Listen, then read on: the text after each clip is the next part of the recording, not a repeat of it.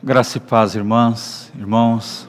Que Deus abençoe você, a sua casa e a sua família. Nós gostamos de cumprimentar os irmãos dessa maneira, porque acreditamos que a nossa família é de extrema importância para a nossa vida, né? Afinal, nós viemos de uma família, formamos outra família e queremos que a posteridade fique aí, né?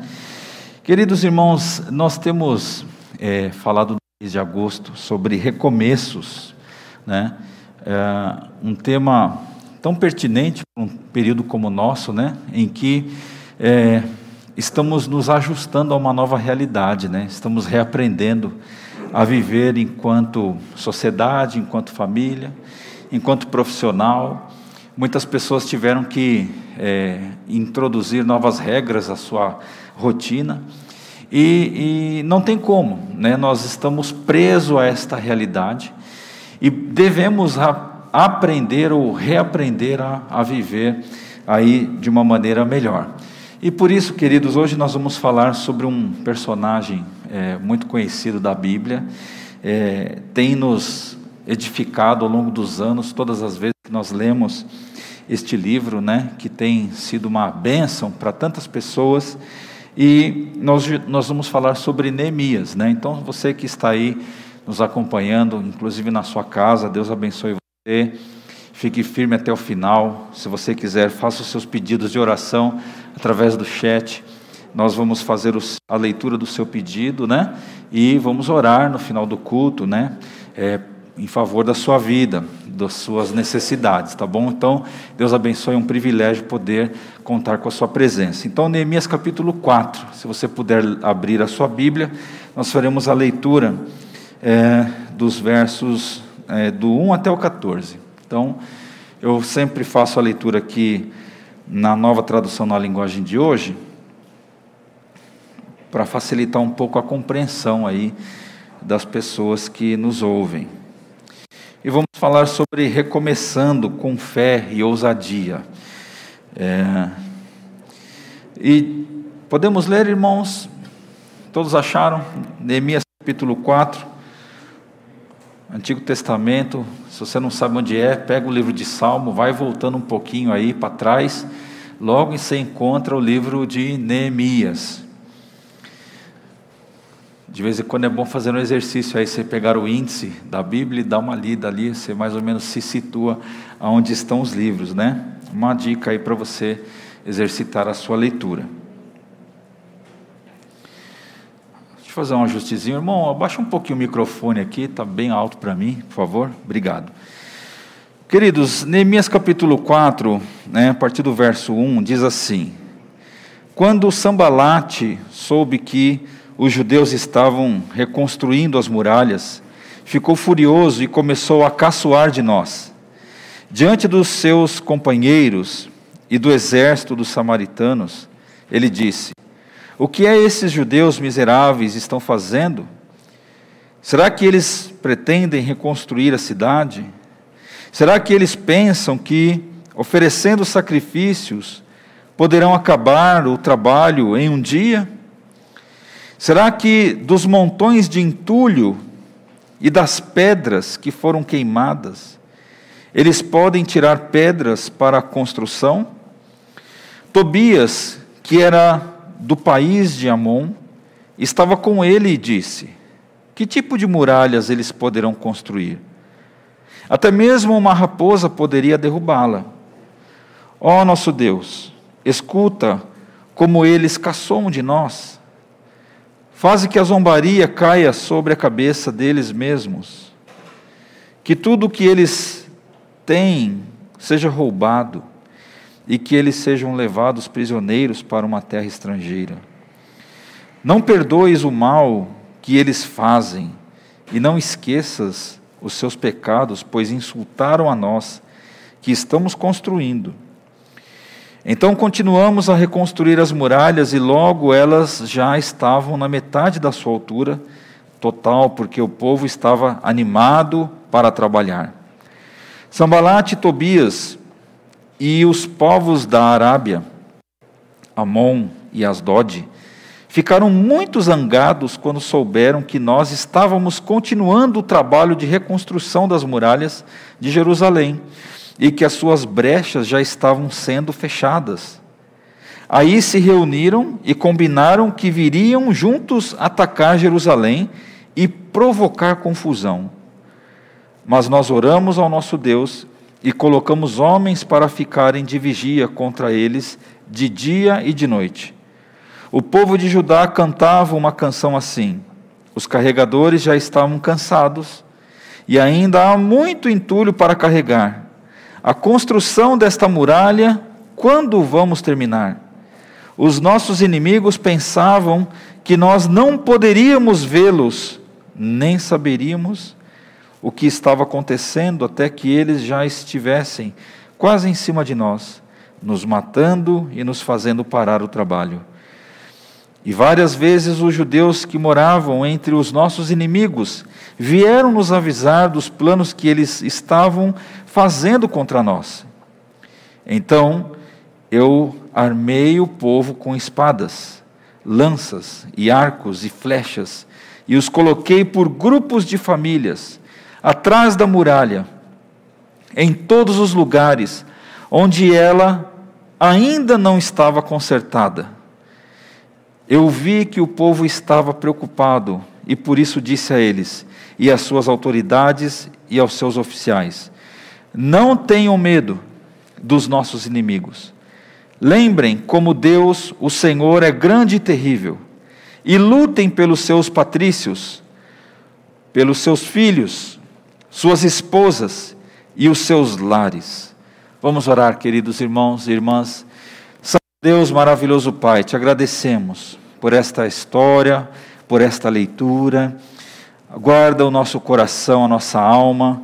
Abençoe, Deus, a cada vida que, neste momento, ó Deus, parou, ó Deus, todas as suas atividades, ó Deus, e tem dedicado, Pai, este momento para ouvirmos, meditarmos e lermos a palavra do Senhor.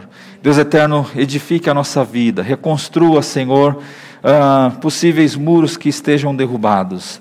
Nos ajude, Senhor, a exercitarmos a fé, a sermos ousados no espírito, que, ó Deus amado, nada possa nos paralisar, ó Deus, diante das circunstâncias que os nossos olhos veem.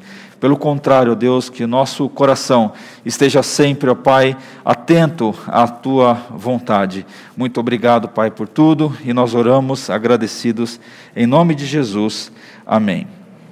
Muito bem, irmãos, eu quero fazer aqui uma breve reflexão é, diante desse texto que nós lemos. A história de Neemias é uma história muito rica, né? ela tem é, muitas, é, muitos detalhes que nós poderíamos explorar capítulo a capítulo, né? Cada capítulo do livro traz assim é, lições preciosas, né? Princípios para a nossa vida, para o nosso coração, é, nos dando aquela aquele incentivo para nós continuarmos diante das circunstâncias. O livro de Neemias é um livro é, muito emblemático no sentido de superação, onde é, os irmãos conhecem a história, né? É, eles retornam a Jerusalém e a cidade está totalmente destruída, né? Os seus muros, as suas proteções. Né? O povo judeu foi um povo que, ao longo da sua história, teve lá os seus altos e baixos, né? E eles estavam assim com a oportunidade de ouro nas mãos, de recomeçar a vida, de olhar para ah, o caos, mas teria que ser um olhar pelo ângulo da fé, não poderia ser um olhar simplesmente pelos olhos carnais. E o caos e a situação era muito difícil, em que eles estavam com a moral baixa, com as famílias é, separadas, é, com pessoas, irmãos, que é, estavam, ainda que, entre aspas, vivendo até que de forma tranquila no Império Persa.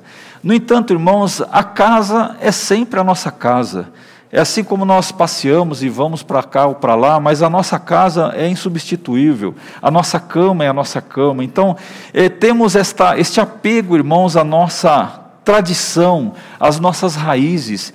E esse povo foi extirpado desta condição.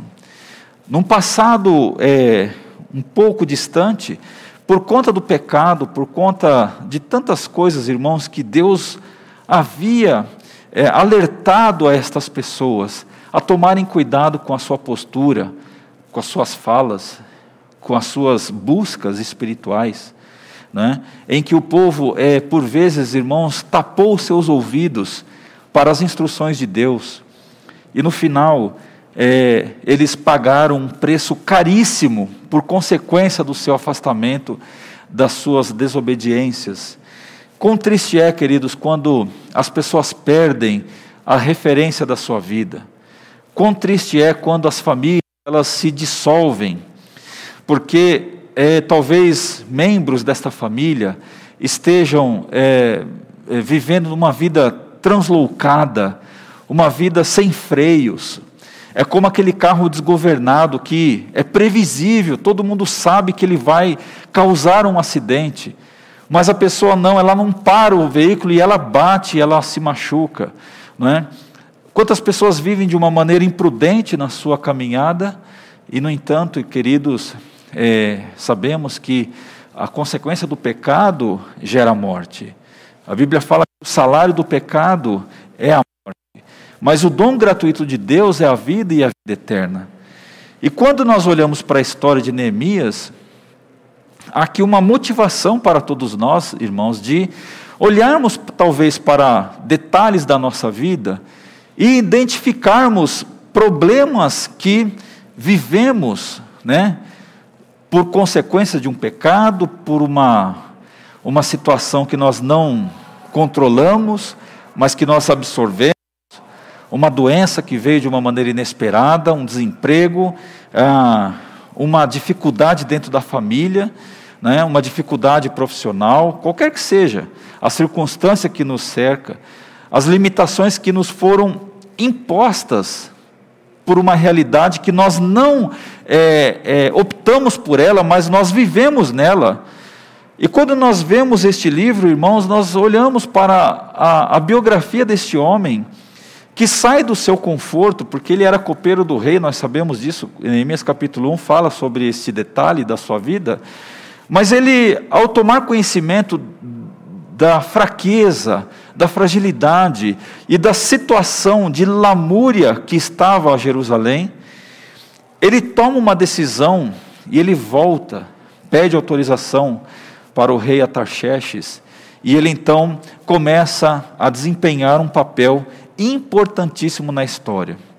Queridos irmãos e irmãs, talvez esta seja a nossa é, aplicação no dia de hoje, pelo menos nesse ponto introdutório. Todos nós temos importância na vida. Não pense que você é menos do que você é.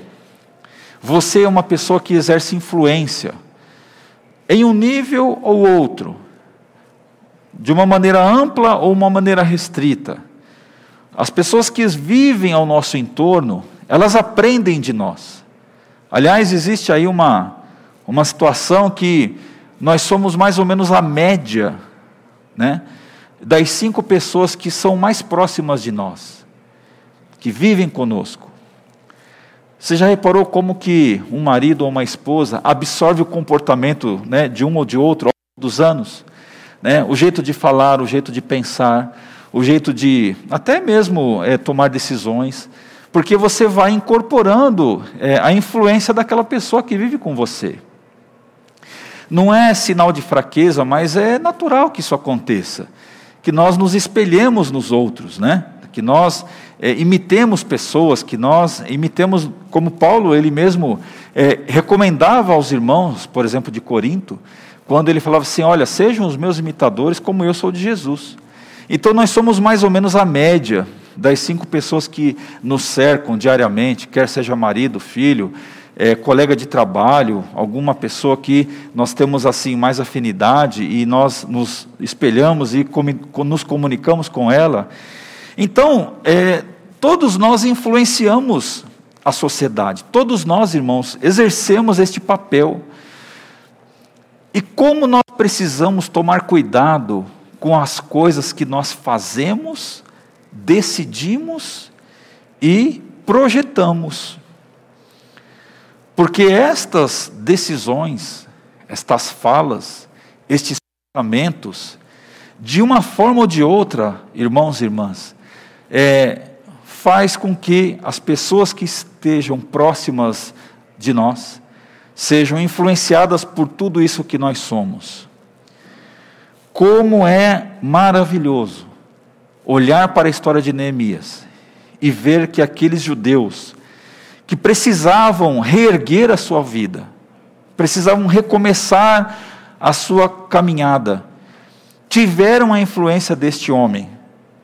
Este homem que, apesar de todas as circunstâncias desfavoráveis, as suas limitações técnicas, profissionais, as suas dificuldades de logística e tantas outras coisas que poderíamos citar, nada destas coisas foi suficientemente capaz de roubar ou furtar, né, do coração de Neemias o desejo de reconstruir os muros de Jerusalém. Meu irmão, minha irmã, o que é que tem furtado de você o desejo de prosseguir? O que é que talvez, irmãos, de uma maneira talvez até subliminar, não muito clara, talvez meio oculto, meio que sem perceber de uma forma muito nítido.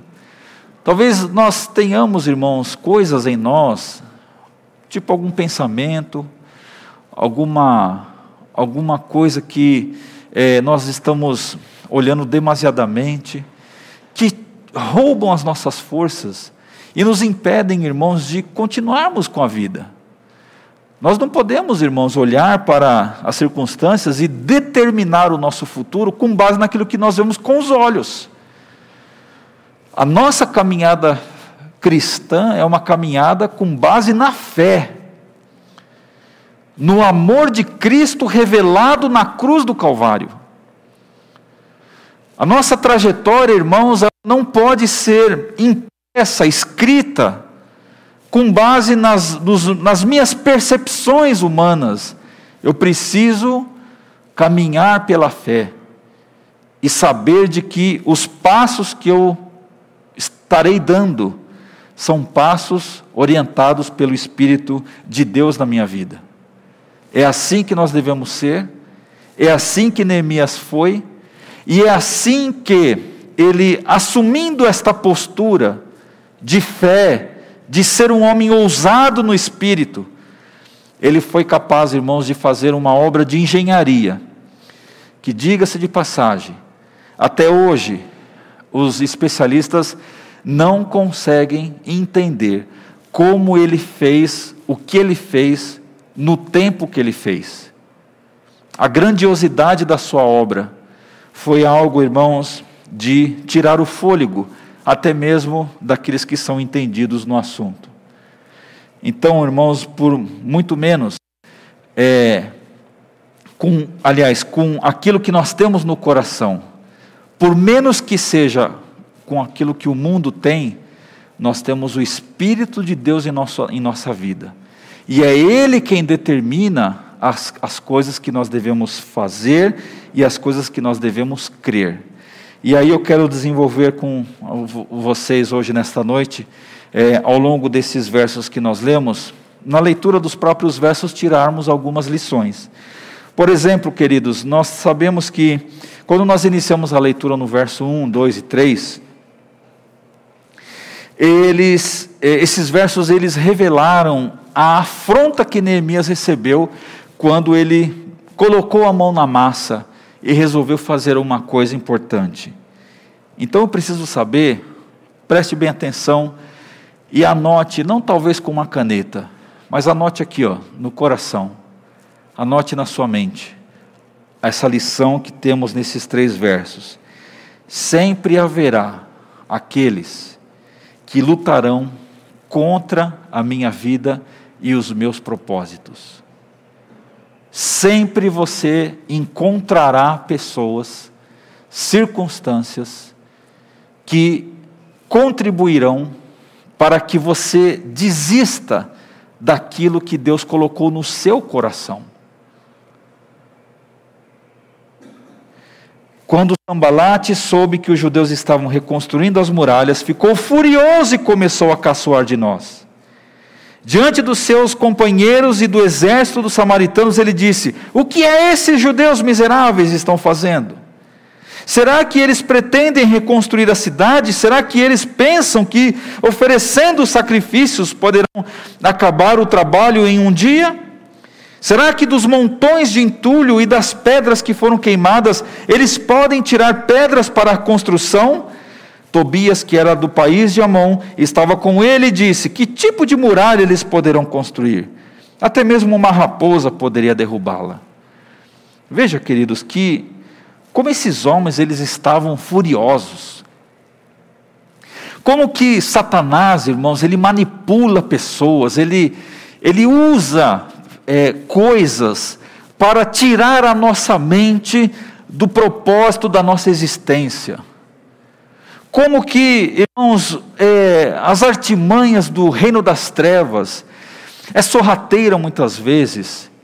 Veja que esse cidadão chamado Tobias, ele chega a dizer o seguinte: que tipo de muralha eles poderão construir? Até mesmo uma raposa poderia derrubá-la.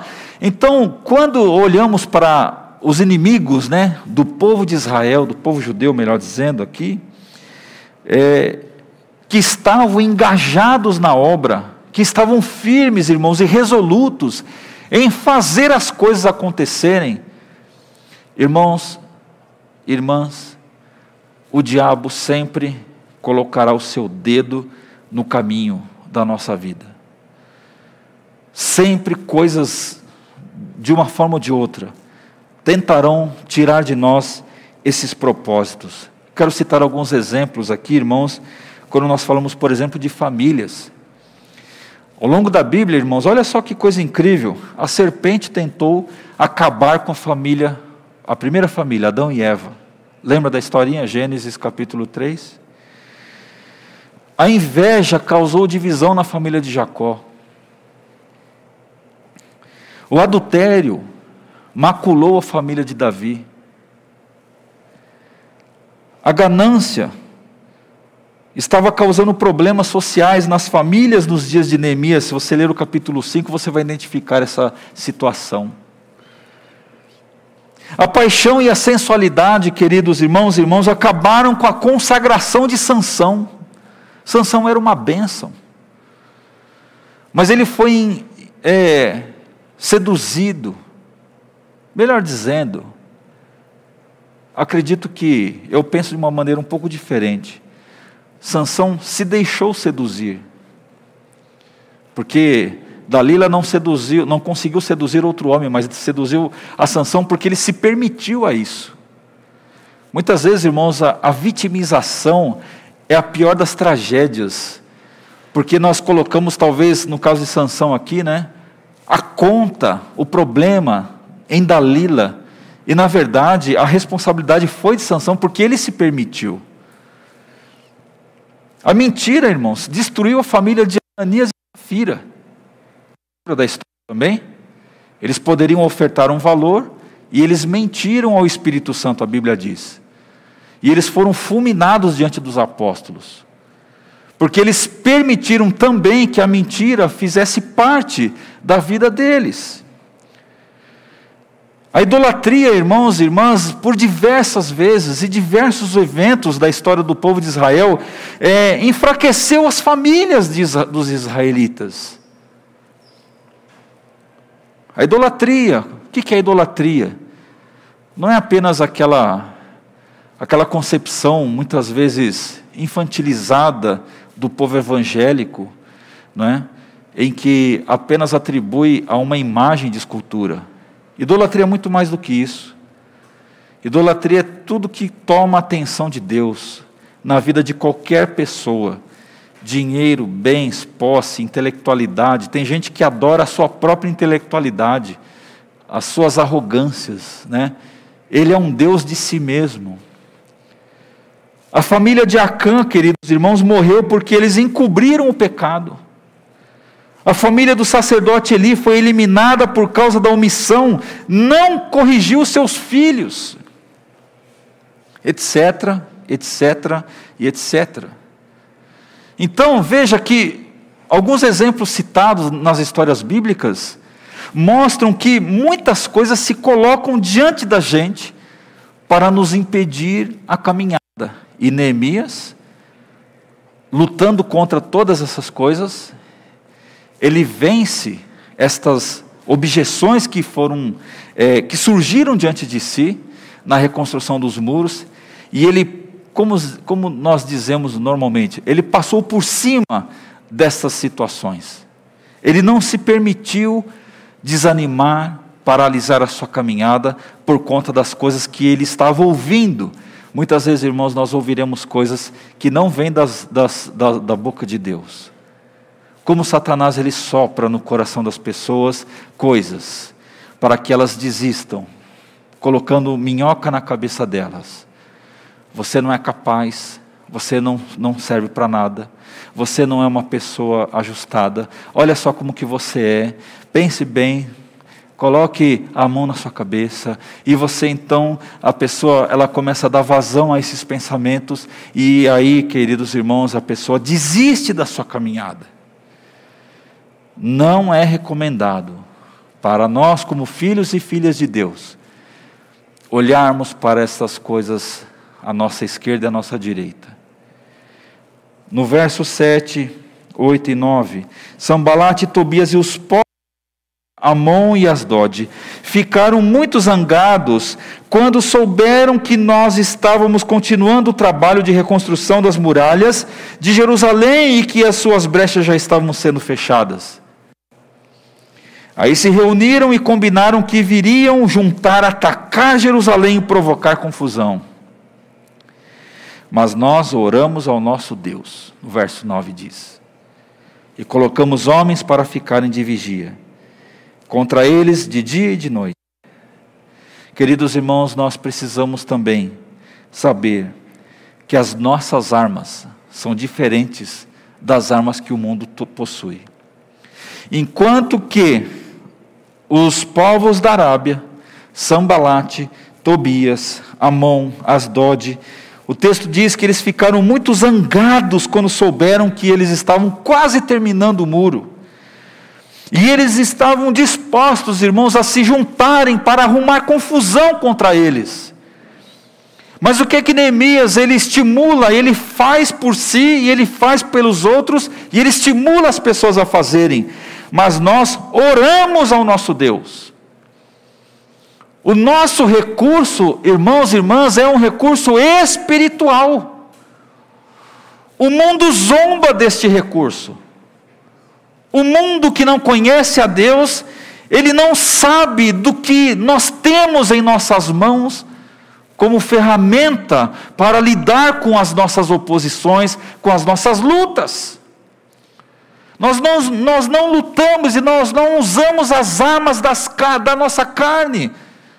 As nossas armas não são carnais, mas são poderosas em Deus para destruir as obras do reino das trevas, irmãos. Amém? Como tem sido a utilização desta arma na sua vida? Não é? Como nós, irmãos, como povo de Deus, temos reagido. Nós somos atacados. A existência pelo mundo afora. Há uma relativização da fé nas pessoas. Pelas ideologias que a cada dia surge uma nova, uma novidade de, de modelo social. Não é? São coisas, irmãos, que vão fragilizando os princípios. Você sabe que princípio bíblico é uma coisa que não se negocia. Nós não chegaremos no céu, queridos irmãos, nos justificando pelas faltas. Nós recebe, seremos recebidos pela graça, sem dúvida nenhuma, pelo amor e pela, e pela obra de Jesus em Cristo, em nosso coração. Mas nós precisamos, irmãos, fazer uso das ferramentas espirituais e só faz uso dessas ferramentas espirituais quem é espiritual, enquanto que os da Arábia, os amonitas e os outros ficaram furiosos e quiseram arrumar confusão. o que, que nós vemos em Neemias? Ele colocou as pessoas para orar.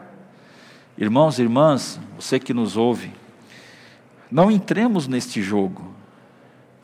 Não entremos, irmãos, no jogo sujo deste mundo, de arrumar confusão, de jogar gasolina nas conversas, de estender problemas, né?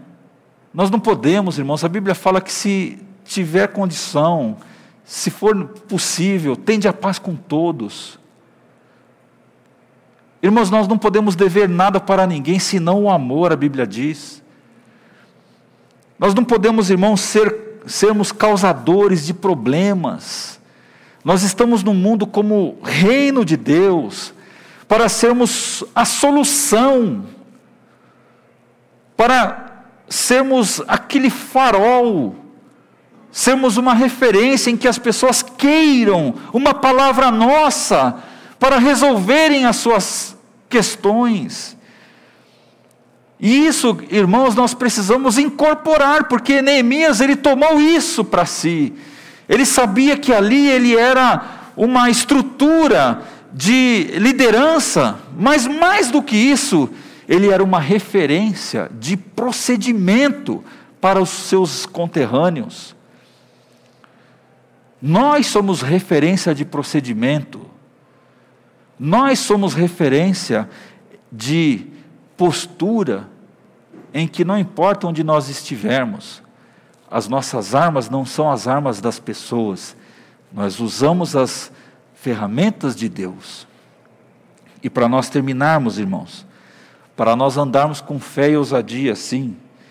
O que, que nós vemos na vida de Neemias?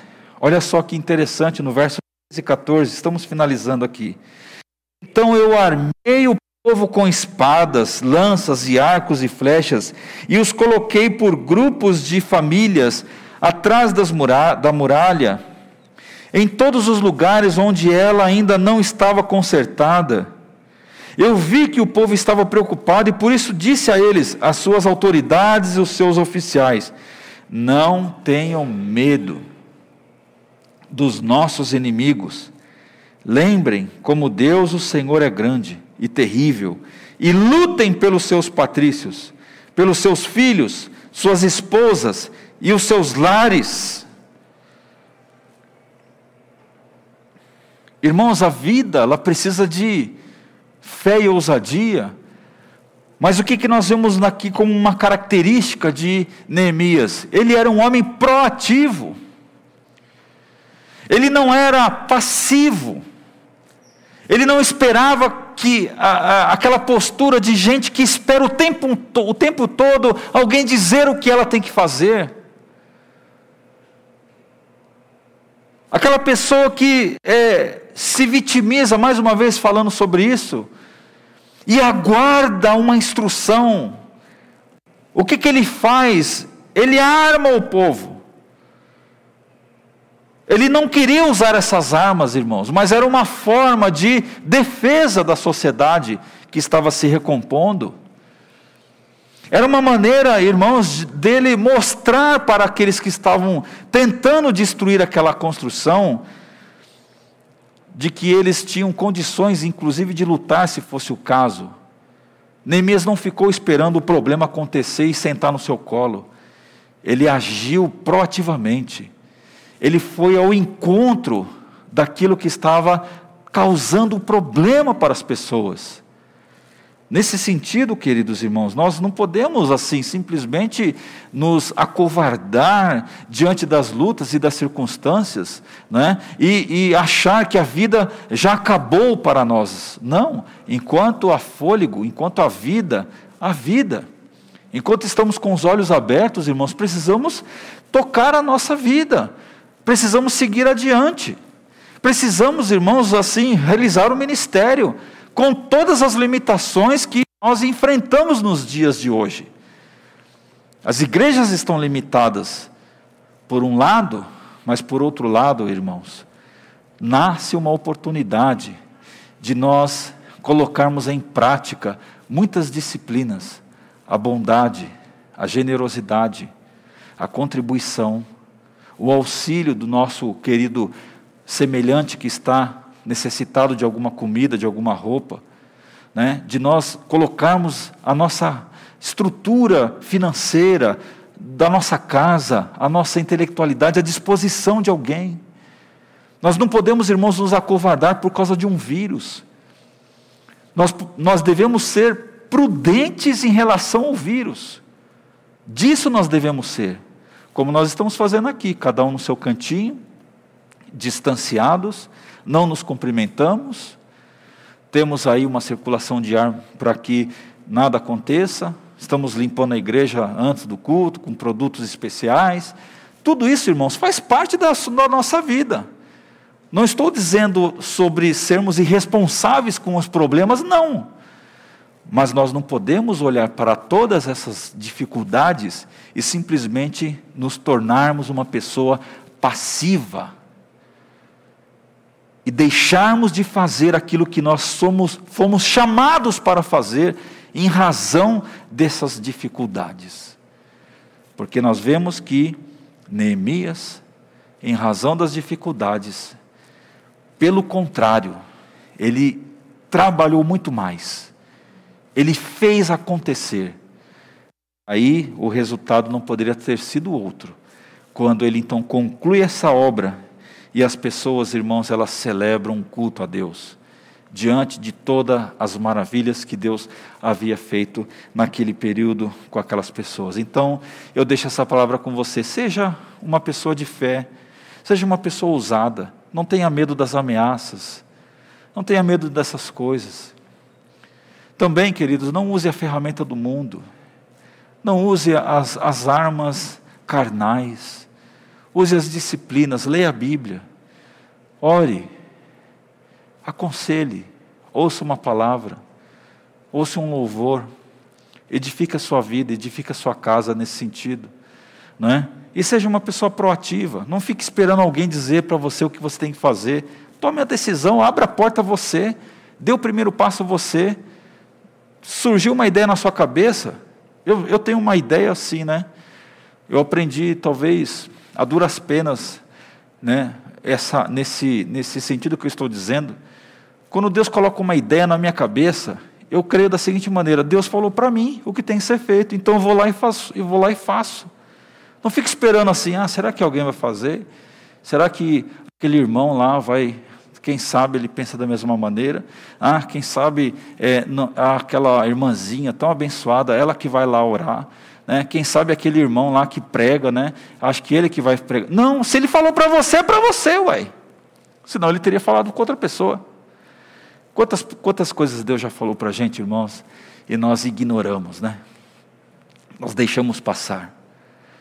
São coisas que nós precisamos escrever na nossa história.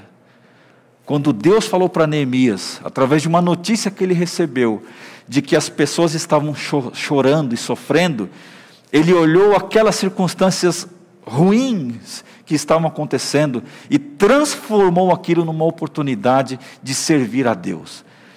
Queridos irmãos, se você ver a desgraça na sua frente, entenda isso como talvez uma oportunidade para que você transforme aquele ambiente ruim em uma coisa legal. Então, você tem grandes oportunidades de Deus. Que Deus nos abençoe e que Deus continue falando ao seu coração em nome de Jesus. Vamos orar e vamos encerrar essa parte e nós vamos fazer aqui o nosso momento da oração intercessória. Vamos orar, queridos irmãos. Deus amado, Deus querido, obrigado, Senhor, por esta pequena reflexão, ó Deus, que o Senhor, ó Pai, concedeu ao nosso coração. Ó Deus eterno, que o Senhor possa nos ajudar a entender a Sua vontade, o Seu amor, a nos doarmos para o Senhor, como Neemias fez, com fé, com ousadia. Ele recomeçou, a Deus, reconstruiu aqueles muros, não pelas suas forças, pelas suas habilidades, mas por aquilo que ele era diante do Senhor. O Senhor o encorajou e o deu ao Pai esta bênção, para que ele então pudesse entrar na história como um homem que foi uma inspiração para os seus conterrâneos. Que cada um que esteja neste momento, ó Deus, participando deste culto, louvando o teu nome, possamos, ó Deus, dentro das nossas condições, sermos um Neemias, a não nos acovardarmos, ó Deus, diante das coisas, a não, ó Deus, nos amedrontarmos, ó Deus, diante das ameaças, a não sermos passivos diante de coisas que nós devemos fazer, mas que sejamos, ó Deus, cheios de fé e ousadia, para a honra e glória do nome de Jesus. E é no nome dele que nós oramos e agradecemos. Amém. Amém.